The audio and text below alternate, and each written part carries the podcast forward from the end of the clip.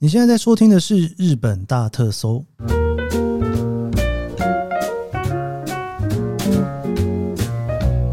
欢迎收听日本大特搜。今天是二零二三年令和五年的二月十一号，星期六。今年呢、啊，其实已经过了一个多月了。我们这个节目呢，也做了三十集，超过三十集喽。今天这一集是第三十二集。之前找了平科一起来聊了樱花之后，其实我跟平科就在讨论说，哈，好像是不是可以帮大家稍微规划一下，一整年你如果是依照季节性来日本的话，每一个月你大概可以玩一些什么？哦，于是呢，我就决定跟平科一起来聊。其实日本季节性的景点非常多啊，包括大家耳熟能详的就是樱花跟红叶嘛。哦，不过除了樱花跟红叶之外呢，基本上啊，你每一个月来都会有一些事情可以做。哦，比方说。像暑假的时候，你可以去看音乐季啊，可以去看花火大会啊。那你冬天的时候呢，还可以看雪景哦，看点灯哦。如果你来日本玩很多次的话，你可能东京已经去了很多次了，大阪已经去了很多次了，京都已经去了很多次了。可以试着换个季节看看，你会发现整个景色也不太一样。今天呢，我就跟平哥决定一起来聊一聊，一年四季每一个月不同时间来，你可以看到什么不同季节性的景色。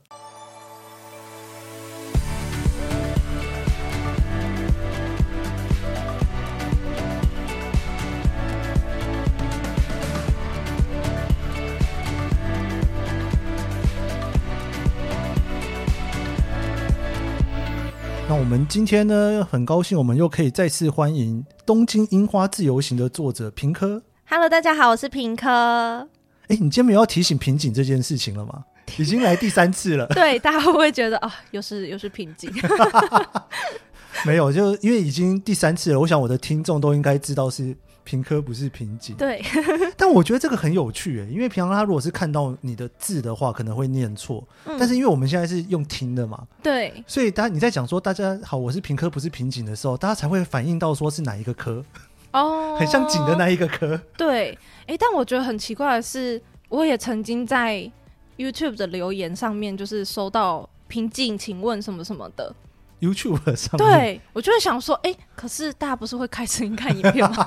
哎、欸，真的耶，对啊，我都平平是为什么会叫平科啊？你是瓶子的瓶，然后科是一棵树两棵，不是一棵树两棵树，是糖果糖果一颗两颗的颗、嗯。为什么？是因为我呃原本想要取那个笔名，然后就想说，哎、欸，要怎么取？我想说啊，我喜欢粉红色，不然就拿汉字去，就是。呃，类似的音去拼这样子，然后因为我是水瓶座的嘛，难搞的水瓶座，所以我就拿了“平”这个字，然后想要叫平可，因为我觉得比较可爱，可嗯可人的可。但我朋友对我的好朋友就说啊，这太普通了，不行不行。然后因为那个时候聊天，大家不是会科科吗？是不是有点窄？一般比较窄的人会拿会打科学的科，不是吗？是是对。然后那时候我就会觉得说啊。那个颗太窄了，所以我就会选一颗两颗糖果的颗，就觉得比较可爱。然后我朋友就说啊，反正你平常都磕来磕去，不然 不然你就叫平科吧。然后我就因为是好朋友，所以后来我就采纳了他的意见。嗯，哇，这样一用用很久哎、欸。对，用很久。我们今天呢，平科特地请了平科，我想要来跟大家一起来聊一整年的规划了。对、嗯，因为其实现在二月嘛。然后应该很多人都在这个时间开始思考，我一整年我若要去日本玩，我应该什么季节去，要去哪里，对不对？对，那我觉得日本真的是一年四季，它的四季感非常的浓厚，所以对，对，真的会希望大家能够掌握日本的季节感，然后安排行程。对，一年四季都有不同颜色，因为每每一个季节都是。不同的花或者是不同的植物，对不对？对对。那我们要先从什么时候开始讲呢？我们就从现在好了。好，二二二月、三月，我们对二月、三月应该要看什么？对，二月二月的话，当然就是合金樱啦。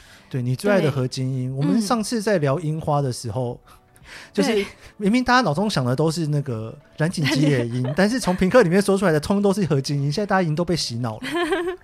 对，但是何金英就是粉粉的嘛，嗯，很很好看。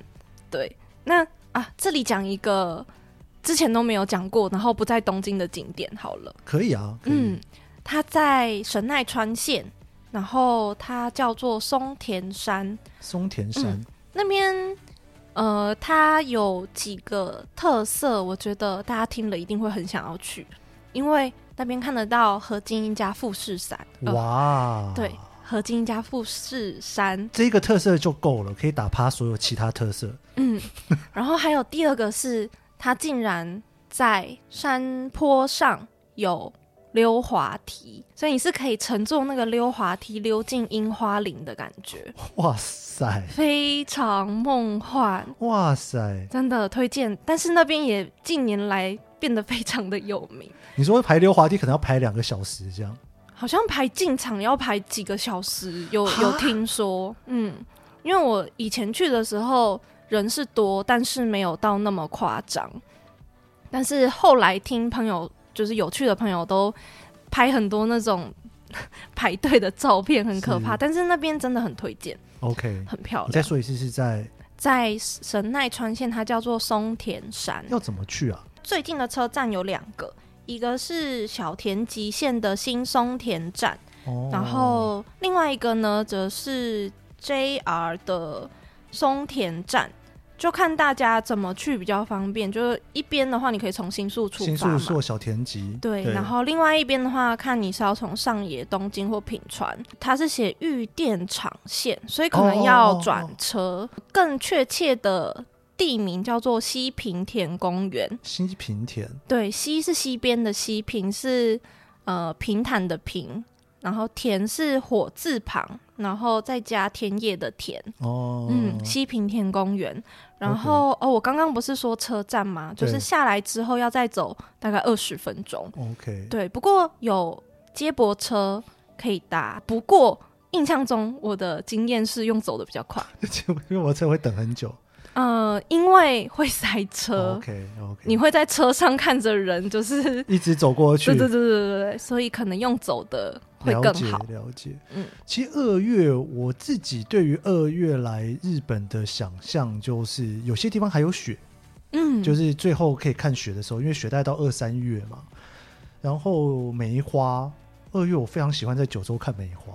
哦，九州感觉有很多梅花的景点呢。对，太宰府的梅花，不过太宰府大概一月底就结束了。哦，真的这么快？对，它比较早一点点，大概就一月底二月初了。嗯，这里想要。分享一个梅花景点。好啊，在哪里啊？它是，但它是三月的时候是那个最佳观赏期。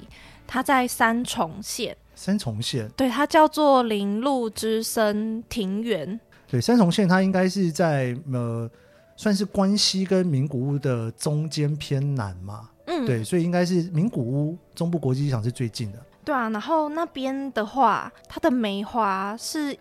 好像叫做枝垂梅吗？我觉得那边的梅花看上去就像樱花一样。哦，是吗？对，因为我觉得，因为梅花花瓣比较小，对不对？对，而且普通的梅花好像枝干的那个感觉，就是它树枝的那个分量感好像会更重。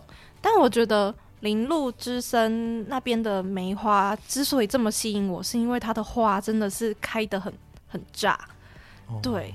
然后，而且它一年我印象中就是只有梅花的季节会开放而已。哎，你要干嘛？它长这样？哇，这很漂亮，很漂亮哦！铃鹿之森庭园，对对对对，这也太大片了吧？嗯，非常的漂亮。然后，呃，但不好去 哦，不好去。对，开车的话，当然就是就很好安排，但是就直接从那个名古屋租车。对对，但是如果你要搭公车的话，就是会花比较多时间。嗯，而且它。呃，晚上它会打灯哦，夜梅吗？对，超漂亮，而且哦，它那边的梅花是职人专门。就是花很长的时间去照顾的，嗯、所以它怎么讲？园艺品种之外，它的花也才有办法开的那么的茂盛，嗯、就是会变成是跟外面野生的会有一点。不太一样。对，所以三月，然后四月当然就是应该是看樱花了嘛，对不对？嗯，四月看樱花，然后樱花结束之后就百花盛放。百花盛放。嗯，樱花快要结束的时候，其实就有藤花、杜鹃花。粉蝶花、知音，就慢慢开始可以看。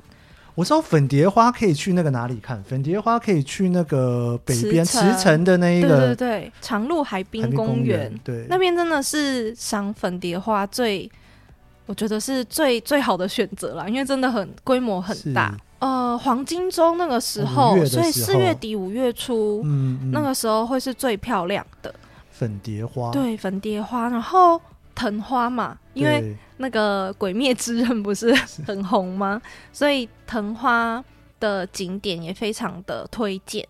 最有名的应该就是立木县的那个。竹立花卉公园、啊，对，那个看起来好像一整片莲子一样的那个地方。对对对对对对，那边有很多种的藤花，就是有白藤、紫藤、呃薄红藤，然后还有黄藤。东京都内有一些地方看得到藤花嘛，像是最有名的是龟户天神社。嗯、龟户天神社的话，也可以跟晴空塔一起，就是一起一起看。然后有我有看到你有拍那个照片，有那边真的是很漂亮。也很有名。然后我之前有去过另外一个地方，我觉得很棒的是东京的国岭神社。它就是一个小神社，可是它的社殿前面是一整片的那个藤棚，所以它盛开起来是天花板是藤花的那种感觉。嗯，藤大概可以维持多久？我觉得很短，很短，对不对？因为它的花很脆弱。因为我印象中那个你刚刚讲的竹立的那个公园，就是。好像就是个一个礼拜、两个礼拜就没，然后人好多，满满的人、嗯，人很多。但是竹立竹立花卉公园的好处是它有很多种品种，啊、所以就像白藤是最早开的，你去你可能去太早了，至少有白藤可以看。了解。然后去太晚了，你可以看个黄藤这样子。嗯，嗯，OK。对，所以藤树看完了之后，像知音嘛，自己很想要分享的是北海道的。那边真的很漂亮，因为它有一个粉红色的鸟居，对，但它不是樱花哦，它们只是长得很像，很像而已。对对对，对，因为樱花的话，等于是你五月在北海道还能看樱花，嗯、然后五月底就可以看知音了。对，非常想要推荐给大家是一个叫做东早晴知音公园的地方。东早晴知音公园，嗯，它但它在道东，哦，不太好去，它在往走。所以是往走的话是女满别机场嘛？嗯，对不对？对，从女满别机场过去，对，他那边好像呃会有免费的接驳巴士。OK，, okay. 对，真的很漂亮，因为呃它就是一个有点像小小的盆地，嗯嗯，嗯，然后四周就有点像一个碗宫，然后里面是粉红色的，然后你可以走在碗宫里面的感觉。哇，有照片吗？我看。有哇哇哇！这好像假的。对，粉红色的鸟居很棒哦，很漂亮哎。东早早、嗯、是那个海藻的藻，嗯，东边海藻，然后琴是钢琴的琴，嗯、对，然后知音就是那个知公园的知，然后樱花的樱，对，它这个鸟居是完全配合它的知音的颜色哎，对，非常的梦幻，很推荐。但是呃，我五月中跟樱花一起去的那个时候，还是刚好就是鸟居那一面是盛开的。然后其他地方还有一点光秃秃的啦。大家如果去北海道赏樱的话，也是可以去看看，因为我觉得应该是日晒的关系，就那一面就是已经会是开的非常漂亮了。这个太漂亮了，嗯、这个很漂亮哦，很厉害哎。对啊，然后就是除了知音粉蝶花之外啊，有一个花卉我很想要推荐大家能够去，它叫做花桃。花桃，对，桃子的桃吗？对，桃子的桃。哦那它其实就是桃花，只是花桃，它这样子叫好像是园艺品种的桃花。OK，那它的花会更茂盛，呃，更怎么讲，更有分量感，非常的漂亮。而且它这种花啊，很特别的是，它有一些品种，一整棵树上面它的花会有好几种颜，呃，好像蛮多植物会有这样子的特征，但是为什么？就是明明是一棵树，为什么会有这么多花？这件事情好像是就是科学家还不知道，还不知道为什么的。对，还不知道为什么。但是它是存在在某一些植物，那花桃是其中一个。那在哪里看？其实蛮多地方都有，不过我推荐的地方它在长野县的阿志村。长野县的阿志村，对。然后它的花期大概是四月底左右，它会有。它哎、欸，那边不是河道，但是它就是沿着山会有两条花桃的并木。它非常经典的一个摄影点是从另外一座山，然后往下拍。哦，对，所以真的可以看到有点像是两条缤纷的长龙，然后绵延在乡下。OK OK，嗯，非常漂亮，很漂亮。我看一下照片。哦，我懂哎，因为它的那个颜色其实不是只有一种颜色，对、嗯，它是很多种颜色这样掺杂在里面，但是那几种颜色自己都配好色了，对，对不对？然后它就是粉色深深浅浅，然后有的是一棵树上面有单一的颜色，有的是一棵上面有很多种颜色，嗯、所以是看起来的感觉跟樱花又不太不太一样，它是更缤纷，然后更活泼的感觉，它叫花头之礼，对。对很漂亮，而且呃，我们樱花我们会享受一种叫做樱吹雪嘛。嗯，那其实有花瓣的植物都可以，就是有这样子吹雪的时候。是。然后我那一次去啊，就刚好遇到了花桃的吹雪，而且你是会看到就是各种不同颜色的花瓣在空中飘。然后那边的话算就是比较难去，但是它那边是一个温泉，就是也可以泡汤的地方，哦、所以有温泉旅馆。前一次是当日来回，我觉得有一点不聪明。大家如果真的要看的话，很推荐，就是一定要预约一下那个温泉旅馆，好好的泡汤，然后再看那边的景色，疗愈一下。真的，我觉得那个不知道去哪里就去刷一下平科的 IG。对，六月六月的绣球花，六月的绣球花，就我发现东京也有很多的绣球花景点，然后我最喜欢的是。之前有讲到的旧中船，它的合金樱只有十几颗嘛，只有一侧小小一区，可是它的绣球花是非常的多的。然后大家也可以拍到绣球花加晴空塔。哦。然后你如果喜欢拍照的话，就可以再加上一个你，就是、可以拍到很漂亮的照片，而且特别推荐黄昏的时候去。嗯。哇，因为哦，对耶，因为你从那一侧是刚好是在东京的东边，所以黄昏的时候去的时候，刚好是晴空塔逆光的时候。对，那个拍起来应该很好看。嗯，对，对，然后天空会是橘色的。嗯。然后我自己是比较推荐，就是有云的时候去，因为那个云彩，你每对你每一次去，它那个颜色都不一样，很棒。真的，绣球花其实六月的时候，走在东京，不管到哪里都是绣球花。嗯、它可能对，可能就只是隔壁的某个人家就有绣球花了的那种感觉。嗯、对，但是旧中川那边真的是呃环境啦，我觉得那边环境真的很好，心旷神怡，然后又有晴空塔可以看，我觉得就是观光点这样。然后接下来要聊七八月，不过我觉得，我觉得真的平科太厉害了，平科老师给了我们非常多的资讯。我觉得我们分两集，明天我们继续再来跟大家来聊七八月。七八月其实是什么花火大会的日子，对不对？对，还有很多的祭典。祭典，对对对对，非常谢谢平科今天来跟我们聊这么多。然后他的新书呢，其实是现在就可以看的哦，叫做《东京樱花自由行》。对，恳请大家多多支持。对，你就会发现他真的是一个平科，真的是一个除了。吉野樱之外，也是那个合金樱的推广者，里面讲了很多各式各样，不管什么时候来都可以看的樱花。对，希望大家能够看到呃，跟以往印象比较不一样的樱花风景。谢谢平科，以上就是这一集的日本大特搜啦。那如果喜欢这集节目，别忘了现在帮我按一下五星好评，然后呢，可以留言告诉我你对于这集节目的一些想法。那我们就明天见喽，拜拜，拜拜。